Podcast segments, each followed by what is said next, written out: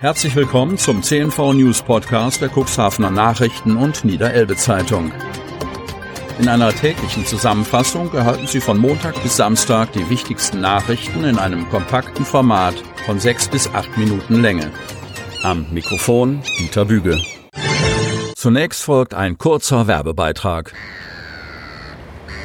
Du sitzt zu Hause, langweilst dich, würdest gerne etwas unternehmen, aber weißt nicht was? Hier die Lösung. Mehr erleben. Das Gutscheinbuch mit vielen Erlebnis- und Freizeitgutscheinen direkt aus dem Kuxland. Mehr Infos erhältst du unter www.mehr-erleben-kuxland.de. Also, worauf wartest du? Einfach mehr erleben. 1. März 2022. Zwei weitere Todesfälle nach Infektion. Kreis Cuxhaven. Der Landkreis Cuxhaven hat zwei weitere Todesfälle im Zusammenhang mit einer Corona-Infektion zu beklagen. Verstorben sind ein 94-jähriger Mann und eine 83-jährige Frau, jeweils aus der Stadt Cuxhaven. Dadurch steigt die Zahl der Corona-Toten im Cuxland auf 204. Alleine 71 Menschen davon kamen aus Cuxhaven. Der Landkreis meldete am Montag 391 Corona-Neuinfektionen, die über das vergangene Wochenende bestätigt worden waren. Sämtliche Städte bzw. Samtgemeinden und Gemeinden im Landkreis sind von neu vermeldeten Corona-Infektionen betroffen.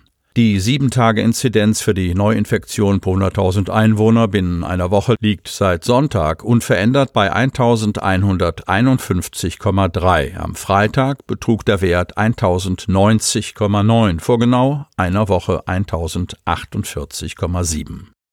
Inzwischen haben 151.962 von 198.626 Menschen im Kreis Cuxhaven ihre Erstimpfung gegen das Coronavirus erhalten. Das entspricht einer Quote von 76,4 Prozent.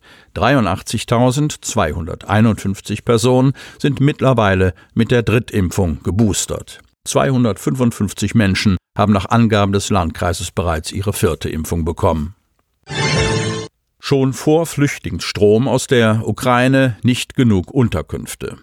Kreis Cuxhaven. Sieben Jahre ist die große Flüchtlingskrise mittlerweile her. 2015 erfolgte die Erstregistrierung von rund 890.000 Schutzsuchenden aus dem Nahen Osten beim Bundesamt für Migration und Flüchtlinge, kurz BAMF.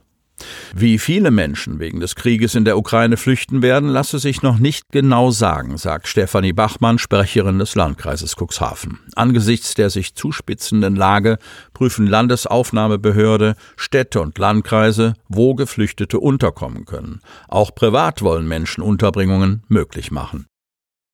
Der Landkreis Cuxhaven und die kreisangehörigen Kommunen suchten schon vor Kriegsbeginn in der Ukraine Wohnraum für Geflüchtete, zum Beispiel für Ortskräfte aus Afghanistan. Nicht alle der dem Landkreis zugewiesenen Geflüchteten hätten bisher angemessen untergebracht werden können, hieß es bereits vergangene Woche. Überwiegend sind es afghanische Ortskräfte, die nach der Machtübernahme der Taliban nun Schutz in der Bundesrepublik suchen. Jetzt rechnet der Landkreis mit weiteren Flüchtlingen. Wie viele aus der Ukraine zu uns kommen, können wir aber noch gar nicht sagen, so Sprecherin Bachmann. Nach Schätzung des niedersächsischen Innenministers Boris Pistorius könnten es ein paar hunderttausend, aber auch bis zu zwei Millionen Menschen sein. Wir werden den Flüchtlingen in der Stadt Cuxhaven und im Landkreis nach der Zeit ihrer Erstaufnahme für die Dauer des Asylverfahrens einen angemessenen Wohnraum zur Verfügung stellen, verspricht Bachmann. In den vergangenen Jahren sind die Unterkunftsangebote im Landkreis aber aufgrund der geringen Auslastung überall stark heruntergefahren worden, berichtet Bachmann. Einer der Gründe dafür, die Betroffenen hätten sich nach einiger Zeit häufig selbst finanzieren können und sich eigenen Wohnraum gesucht. Doch besonders mit Blick auf den Ukraine-Konflikt müsse der vorgehaltene Wohnraum wieder hochgefahren werden, so die Landkreissprecherin. Die Kreisverwaltung sucht derzeit ebenso wie die Samtgemeinden und die Städte Cuxhaven und Geestland selbst weiteren Wohnraum zum Anmieten. Doch viel Zeit bleibt nicht mehr. Die ersten Flüchtlinge kommen bereits nach Deutschland. Es reichen ein ukrainischer Pass oder Personalausweis, damit Geflüchtete kostenlos die Fernzüge bis Berlin nutzen können, wie die Deutsche Bahn versicherte.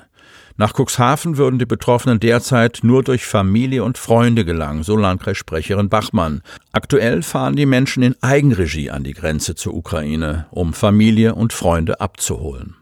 Die Sitzung der EU-Gremien soll am Donnerstag stattfinden und am Mittwoch findet eine Bund-Länder-Konferenz statt, bei der sich dann der Bund äußern wird, wie zu verfahren ist, wenn die EU entscheidet, erklärt die Landkreissprecherin.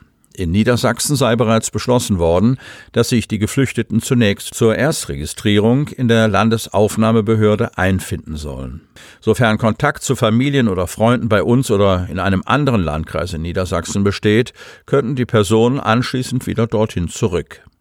Alle anderen Personen würden vorerst in der Landesaufnahmebehörde verweilen, bis sie weiter in die Landkreise verteilt werden. Klosterkammerpräsident Hans Christian Bialas gestorben. Cuxhaven. Hans Christian Bialas, 65, Präsident der Klosterkammer Hannover, ist nach kurzer, schwerer Krankheit am Wochenende überraschend gestorben. Der Theologe und ehemalige CDU-Landtagsabgeordnete, der seit 2011 an der Spitze der Landesbehörde stand, war für seine humorvolle, menschliche und engagierte Art bekannt und beliebt. Bialas kam 1994 über die Landesliste in den Landtag, gewann das Mandat bei den Wahlen 2003 und 2008 direkt. Im Landtag stieg er bis zum innenpolitischen Sprecher auf. Vor seinem Wechsel in die Politik war Bialas von 1983 bis 1994 als Pastor in Altenbruch tätig. Ab 1986 war er auch stellvertretender Superintendent des Kirchenkreises. Er war geschieden und hatte drei Kinder. Bialas war seit 1992 Mitglied der CDU. Ab 1994 war er zeitweise Beisitzer im Vorstand des CDU-Bezirksverbands Stade und von 1995 bis 2011 Vorsitzender des CDU-Stadtverbands Cuxhaven.